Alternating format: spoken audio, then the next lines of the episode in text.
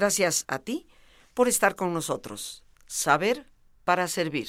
Nuestro tema, vida con la pareja. En un programa en el que me he tomado la libertad de autoinvitarme para compartir contigo esto que en varias ocasiones es el tema que algunos me han solicitado y que hoy hemos encontrado la oportunidad de hacerlo tú y yo. Vida con la pareja. El amor ciertamente que nos hace bien. Eso nadie lo duda, por supuesto. Nos casamos, nos unimos a una pareja, pero desafortunadamente con el tiempo empiezan muchos problemas. Y digo muchos porque si no es por una es por otra si no es porque descubrimos que tal vez no compartimos tantas cosas como las que pensábamos, es porque aparecieron ya los niños y hay que también darles tiempo. Esto a veces no se entiende ni se ve de la misma manera en él o en ella. y por otra parte, ni qué decirlo, las familias que a veces tristemente intervienen. Así que nos encontramos con que ese enamoramiento que teníamos, pues puede empezar como a desdibujarse. Claro, siempre se ha hablado de que el enamoramiento es una etapa y que tiende precisamente a difuminarse. Pero el día de hoy, nuestro propósito es compartir contigo algunas ideas, conocimientos, que nos ayuden a poder vivir con la pareja, a tener vida y tenerla pues más plenamente en un nivel y camino de autorrealización. Empecemos por ese enamoramiento. Si efectivamente a lo largo de nuestra vida con la pareja se empiezan a presentar problemas, hemos mencionado ya tres razones por las cuales esos problemas pueden hacerse presentes. Las diferencias. Resulta que tú ves el mundo de una manera y yo lo veo de otra. Cuando pasamos por la etapa de enamoramiento y noviazgo, pues eh, pareciera ser que a veces la palabra enamoramiento quiere decir en amor miento. Y aparentamos lo que no somos. Queremos impresionar al otro, a la otra. Por eso es tan importante en la etapa del noviazgo y del enamoramiento que observemos no solo cómo esa persona nos trata a nosotros, sino cómo trata a las demás personas de qué manera se dirige al mesero cuando vamos a comer juntos, a la persona que estacionó un automóvil, inclusive a su propia familia. Porque con nosotros siempre va a tratar de quedar bien, él o ella. Pero ya con los demás podemos ver un poco el espejo de cómo es en realidad esa persona en cuanto a su temperamento o su carácter, su manera de trato a la gente. Pero más allá de darnos cuenta que efectivamente el enamoramiento es una etapa que nos obnubila un poco y que el noviazgo es una etapa en que tratamos de aparentar lo mejor para poder convencer a él o a ella que somos definitivamente la mejor opción como pareja, ya en la vida que compartimos las diferencias aparecen. No solamente en los gustos, en el enfoque que tenemos del mundo ahí se genera un nivel de problema.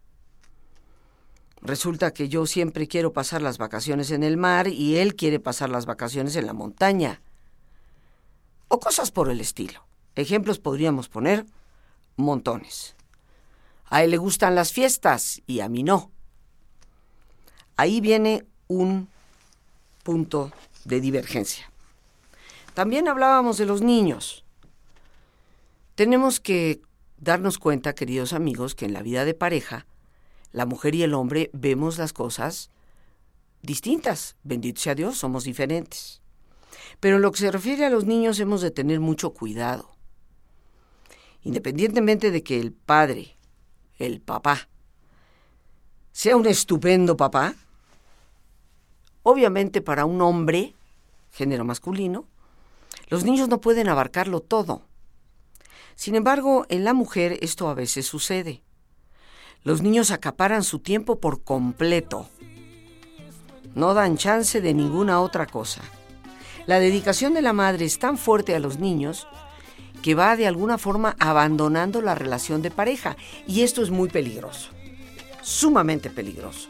Porque en última instancia, con quien decidiste unirte, casarte, formar una vida, es con tu pareja. Y los niños requieren de atención, de tiempo, pero antes de ser padres somos pareja. Y después de ser papás, podremos seguir siendo pareja, porque los hijos crecen y se van. Si no tenemos esta visión, los problemas pueden ser muy fuertes. En la experiencia que me ha tocado vivir con personas que hablan de su relación de pareja porque está resquebrajada, siempre aparece este peine. Es que ella, todos son los niños, los niños para arriba, los niños para abajo, los niños en la mañana, en la tarde y en la noche. Y, y yo, pues nada, y no tenemos ya prácticamente una relación de pareja. Ojo, queridas amigas, esto puede ser un problema bastante grave. Y ojo, mis queridos amigos, porque si te comprometiste a traer vida a este mundo, también le tienes que dedicar tiempo. Por supuesto, queridos amigos, que esa incondicionalidad del enamoramiento tiende a irse deslavando, por decirlo elegantemente. Pero hablábamos en este programa, cuyo tema y título hemos dado Vida con la pareja, en el que me he tomado la libertad de autoinvitarme, eh, de los problemas que surgen por los niños los niños deben de ser atendidos, demandan mucho tiempo y dedicación, eso sin lugar a dudas. Pero no deben de estar por encima de la relación de la pareja. Esto destruye matrimonios y a la larga afecta a toda la familia, incluyendo a esos niños a los que tratamos de proteger y darles tanto cariño, tiempo y atención. Tenemos que saber negociar para que ambos puedan, en todo caso, atender un poco a los niños y, por supuesto, a los niños grandotes ponerles francos, abiertos y muy claros límites. Porque hay ahí otro problema del distanciamiento entre las parejas. En muchas ocasiones hay que reconocerlo, lo reconozco como mujer, las mamás tenemos una tendencia a sobreproteger a los hijos y creo que en muchas ocasiones el padre tiene la razón. Ya es hora de que vuele solo, de que se responsabilice por su propia vida. Si no comprendemos esto, los problemas pueden hacerse infinitos al grado de que la relación realmente de pareja puede llegar a terminar. Pero también tenemos el elemento de las familias, las familias políticas, en un país donde muchas veces el hombre sigue siendo el nené de su mamá y no ha comprendido que al unirse a su pareja, a su esposa, a su mujer, pues la familia de origen está ahí, respetada y amada siempre, pero no con la injerencia que puede haber tenido antes. Primero va su esposa.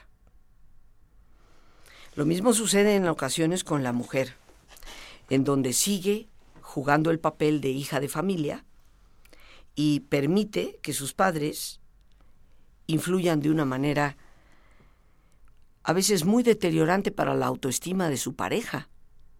Cuando, pues como tu maridito no te puede dar esto, te lo doy yo. Sin darnos cuenta que al haber unido nuestra vida a ese hombre, unimos nuestra vida común a un destino común. Aquí tenemos pues tan solo, tan solo, de entrada, tres fuentes bastante comunes de problema en la vida con la pareja. Las diferencias de los diferentes gustos que tenemos, a mí me gusta una cosa, a ti te gusta otra, las diferencias en la visión del mundo, los niños y la intervención de la familia. Sobra decir que tenemos que recordar que la pareja va por delante y que aunque aparezcan esas diferencias, tenemos que saber por amor negociar, y aprender también un poco de lo que le gusta al otro. Muchas veces descubrimos cosas verdaderamente maravillosas. Un segundo elemento que tenemos que tomar en cuenta es la comunicación. Importantísimo en la vida con la pareja. Comunicarnos quiere decir poner en común. Y para dos personas que viven juntas, esto es indispensable. Si no ponemos en común y no estamos en común acuerdo de qué es lo que vamos a hacer, cómo vamos a desarrollarnos, qué haremos con los hijos, cómo distribuiremos el gasto, esto se va a convertir en una fuente terrorífica de problemas y cuando se rompe la comunicación podríamos prácticamente decir que se da el inicio del rompimiento en la vida con la pareja. Hay personas que viven juntas toda la vida, pero han dejado de ser pareja hace muchos años. Como dice el doctor Roberto Díaz y Díaz, viven en un estado en donde no hay ni un sí ni un no, es un puro que te importa. Y esta es una realidad que a la larga terminará con lo significativo que es la vida con la pareja, el amor, el compartir, el crecer juntos. Ahora, ¿por qué se dan tantos problemas en la comunicación de la pareja? Pues tal vez, queridos amigos, porque a veces no nos damos cuenta de que él y ella tienen una forma diferente de comunicarse. A los hombres generalmente les gustan los datos duros, o sea, cifras, fechas, exactitud. Y a las mujeres nos encanta hablar del sentimiento, de lo que nos parece que es y no es, de lo que podría ser. Y esto convierte a la comunicación muchas veces en un campo de batalla. Ella le dice a él, mi amor, quiero hablar contigo. Necesito hablar contigo. Y él, ipso facto, en su interior, se aterroriza. ¡Uy! ¡El rollo! ¡Ahí viene el rollo! ¡Otra vez el rollo! Y está temeroso de que ese momento llegue. Por lo tanto, lo evade. Al evadir esa comunicación, ella dice, es que él no le interesa lo que yo siento no quiere nunca hablar. Yo creo que en ambos casos, hombre y mujer, tendríamos que cuestionarnos cómo resolver este problema, puesto que si no se resuelve, repito, la comunicación se pierde y al perderse la comunicación a la larga se pierde la vida con la pareja. Señores, tengan en cuenta cuán importante es escuchar a su esposa y escucharla cuanto antes, antes de que ese sentimiento crezca y se vaya deformando, porque eso suele suceder en la comunicación. Entonces, antes de que entre en tanto rollo, hagan de la comunicación una práctica por lo menos semanal, desde el momento en que inician la vida de pareja. Un día a la semana nos vamos a cenar juntos, a comer un taquito, a tomar un café, a pasear al parque pero va a ser un momento de estar solos y de poder conversar. Cómo te ha ido, cómo me va a mí, cómo te sientes, cómo me siento yo. Esto va a evitar que se vayan haciendo estas historias largas en donde, y creo que le doy la razón a los señores, las mujeres no es que nos pongamos histéricas, sino que nos ponemos históricas. Entonces, para ellos, ojo, demos tiempo a la comunicación antes de que el problema sea más grande.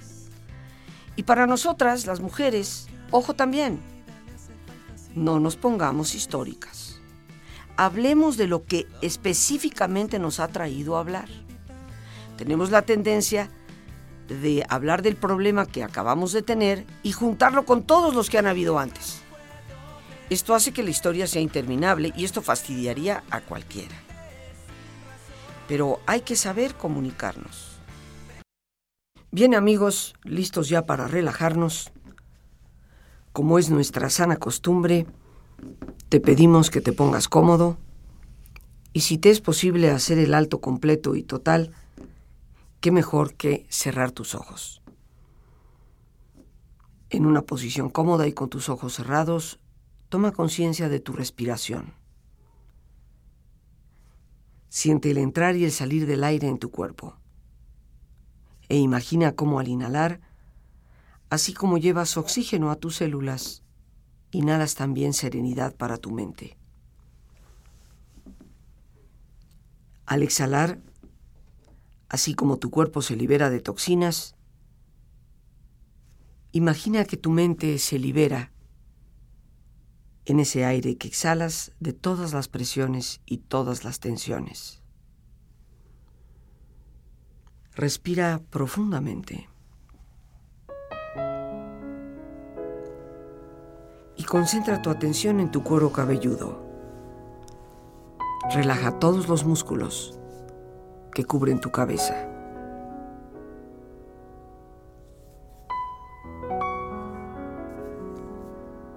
Relaja tu frente, tus párpados, tus mejillas,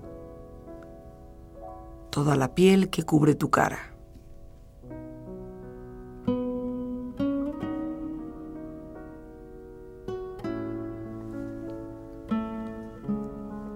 Relaja tu cuello y tu garganta. Siente su flexibilidad, equilibrio, balance.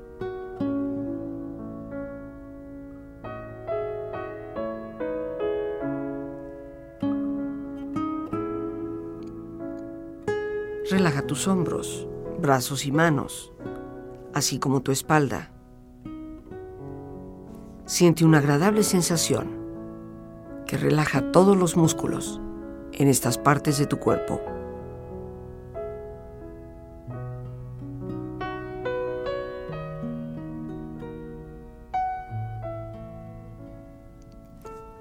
Relaja tu pecho, exterior e interiormente,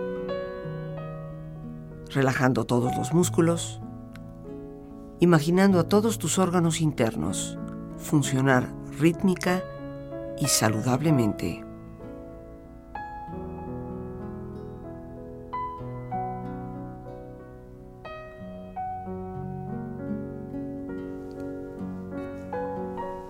Relaja tu abdomen, exterior e interiormente. Aflojando todos los músculos, imaginando todos tus órganos internos funcionar rítmica y saludablemente.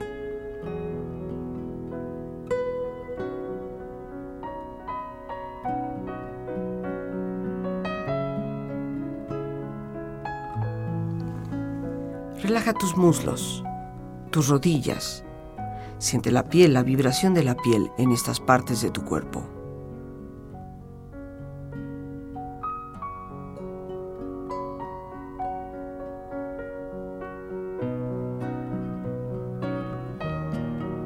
Relaja tus pantorrillas y tus pies.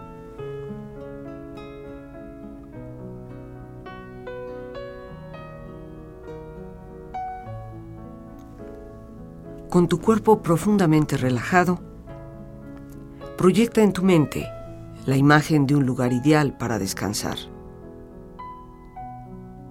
Imagina los colores, los sonidos, los aromas.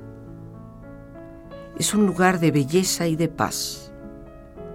Siente estar ahí y disfrútalo.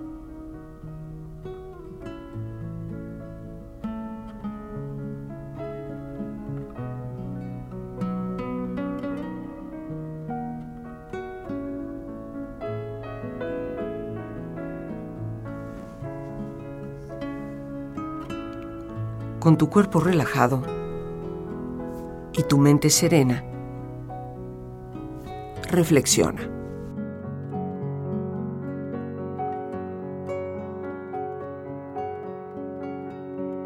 Amar es una decisión, no tan solo un sentimiento. Amar es dedicación y entrega. Amar es un verbo y el fruto de esa acción es el amor. El amor es un ejercicio de jardinería. Arranque lo que hace daño. Prepare el terreno. Siembre. Sea paciente. Riegue y cuide. Esté preparado. Porque habrá plagas, sequías o excesos de lluvia. Mas no por eso abandone su jardín ame a su pareja, es decir, acéptela, valórela, respétela, dele afecto y ternura, admírela y compréndala. En eso se resume, porque todo eso es amar.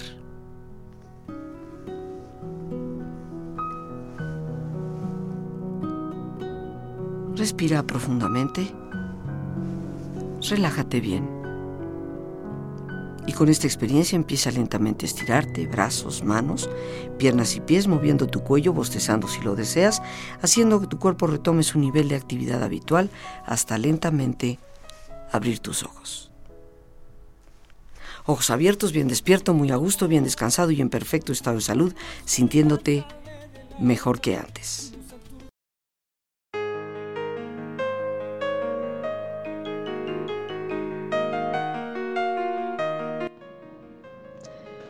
No pierdas la oportunidad de conocer y de vivir una experiencia verdaderamente transformadora.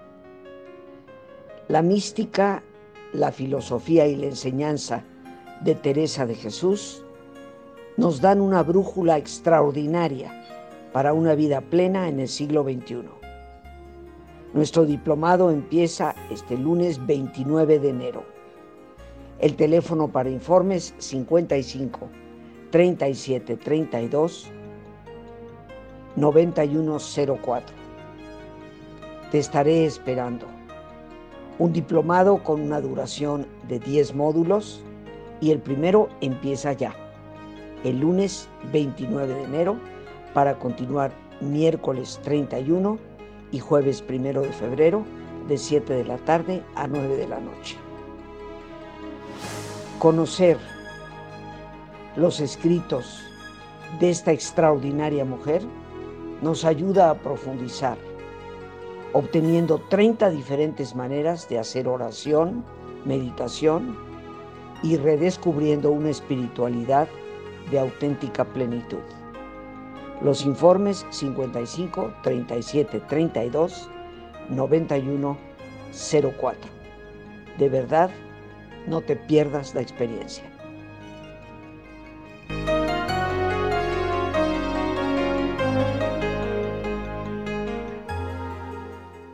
Hecho, queridos amigos, es que para estar juntos tenemos que saber comunicarnos, poner en común.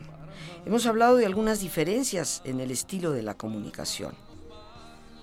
A los hombres, género masculino, les gusta el dato concreto, la fecha y todo aquello que a través de un análisis pueda sonarles racional y lógico.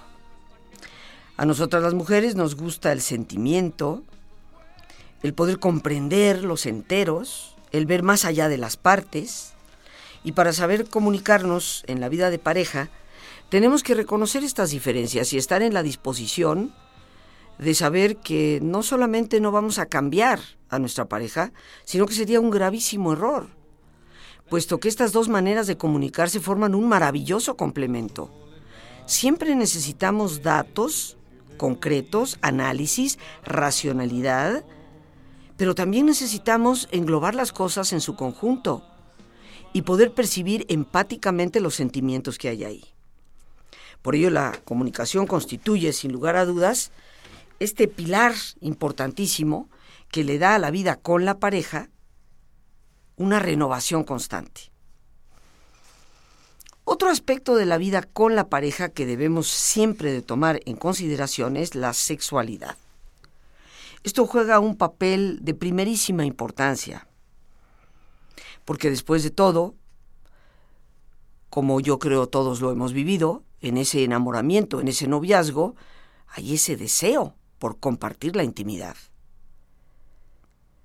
Como todos posiblemente hemos vivido, si es que nos hemos unido, nos hemos casado a una persona normal y sin trastornos, pues ese inicio de la vida en pareja es un inicio también de gozo y de plenitud sexual. Y digo si nos hemos casado con una persona normal y sin trastornos, porque no descartamos que tristemente en ocasiones, desde el inicio, lejos de haber amor, compañía, lo que hay es abuso, en vez de haber ternura y en todo caso el ir caminando juntos para llegar a la plenitud, es egoísmo, pero si en verdad hay amor, es obvio que esa sexualidad va a formar parte de una plenitud en la pareja y que debe de estar presente toda la vida. Esta idea que en ocasiones se tiene que a partir de un cierto tiempo, bueno, pues por parte de él, empieza a haber fastidio y por parte de ella en muchas ocasiones, eh, pues es normal, ¿no? Ya a estas alturas de la vida ya, ya se tienen otros intereses. O los hombres son así.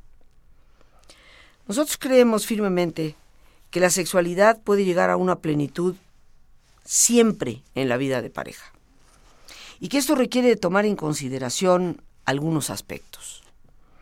Así como procuramos permanecer atractivos para nuestra pareja en los inicios, debemos procurarlo siempre. Y no caer en la fodonguez, en donde pues ya no nos importa. Ya, inclusive se pierde algo que les va a sonar a lo antiguito, pero que no nos equivoquemos, juega un papel a veces muy tentador, el pudor. Cuando esto se ha perdido por completo, pues pareciera que ya no hay nada más por descubrir. La sexualidad tiene que ser innovadora, tiene que ser abierta y libre. ¿Cuál es la única regla que podríamos poner como atajo a la sexualidad? La falta de respeto. Podemos hacer lo que tú quieras, siempre y cuando los dos estemos de acuerdo. Esto es algo que con frecuencia se olvida. Las mujeres en ocasiones se niegan a la nueva exploración, nuevas maneras de manifestar la sexualidad. Los hombres se olvidan de que la ternura juega un papel importantísimo en el proceso de la sexualidad. Y creo yo que no solamente por la mujer, sino por ellos mismos, para descubrir su propia ternura, que puede ser verdaderamente maravillosa y muy satisfactoria para ellos. Uno de los problemas que se presenta en la sexualidad en la pareja es que en ocasiones, y hablando de aquello de los niños, se va dejando a un lado las necesidades que se tienen. Algunas mujeres suelen pensar que es que los hombres no piensan en otra cosa. Y algunos hombres piensan que es que como a mi mujer ya no le importa, ni le interesa, y pareciera ser que hay una necesidad muy real, pues el distanciamiento empieza a darse. Creo yo, queridos amigos, que al hablar de la vida con la pareja, asumamos la responsabilidad de la sexualidad, asumamos la responsabilidad de compartirla y de ir caminando juntos, no importa cuánta experiencia tenga el uno o tenga el otro, esa relación es única.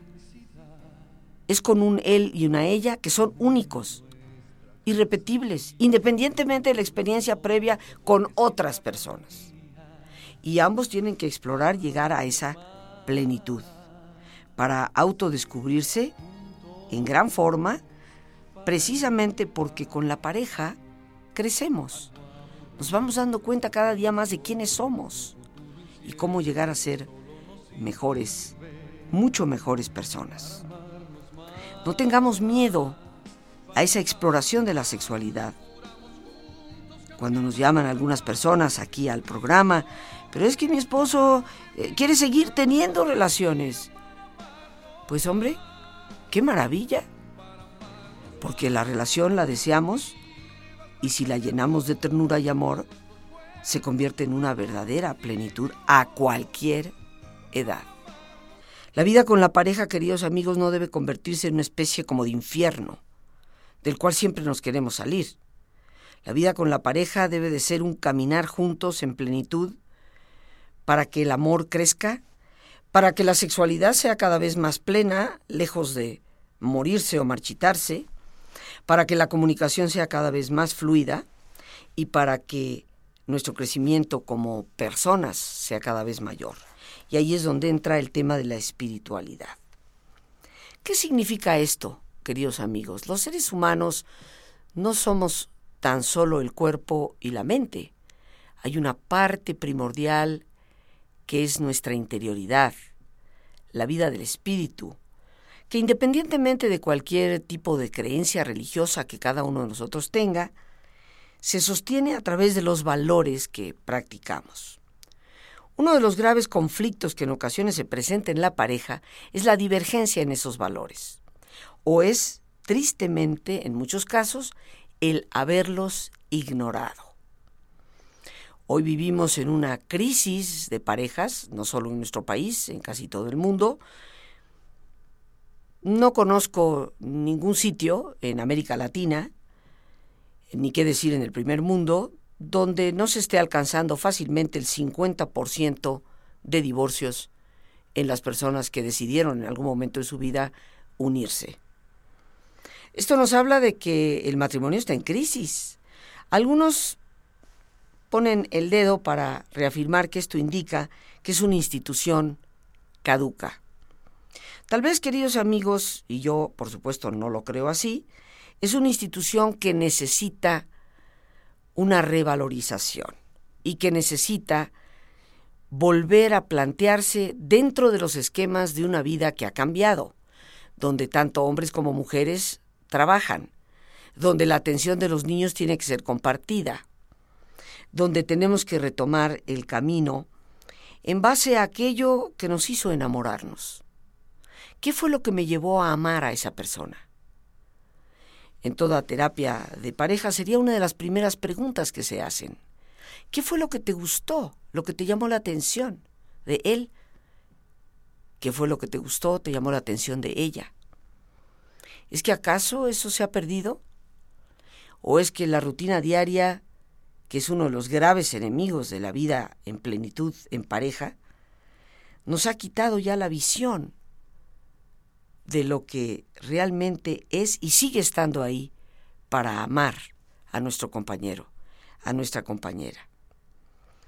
Los valores compartidos son muy importantes y entre ellos está el del perdón. Porque sin la capacidad de perdonar en la vida con la pareja, ciertamente que esa vida se acaba pronto. Se dice por ahí, y es algo que en ocasiones he mencionado, las grandes historias de amor son en el fondo grandes historias de perdón. Recordando que el perdonar no significa seguir aguantando más de lo mismo, sino saber dejar atrás el pasado para retomar la vida con un presente siempre renovado. En la pareja el perdón debe de ejercer un momento propicio de diálogo para dejar atrás aquellas cosas que nos están perjudicando y por supuesto dejar de repetirlas. Entre ellas la infidelidad. ¿Se puede perdonar a una pareja infiel? Estoy totalmente convencida de que la respuesta es afirmativa. Por supuesto que se puede. Sin embargo, no nos engañemos. El perdón no es una licencia para que él o ella sigan siendo infieles. Por lo tanto, saber comunicarnos, saber compartir nuestra sexualidad y ejercer los valores con inteligencia es importantísimo para que la pareja pueda seguir creciendo. Vivir plenamente con la pareja. Seamos el uno para el otro, más allá de los niños, la familia, y las diferencias. Establezcamos los lazos de comunicación reconociendo que hombre y mujer somos distintos. Vivamos la sexualidad plenamente. Disfrutemos de ella hasta el último instante en que somos pareja. Y fortalezcámonos en esos valores que nos dan la capacidad de trascender los problemas y de poder seguir adelante. Las gracias a Dios por este espacio que nos permite compartir. Y por supuesto a ti, el más importante de todos una vez más, gracias por tu paciencia al escucharme, por ayudarme siempre a crecer contigo. Que Dios te bendiga.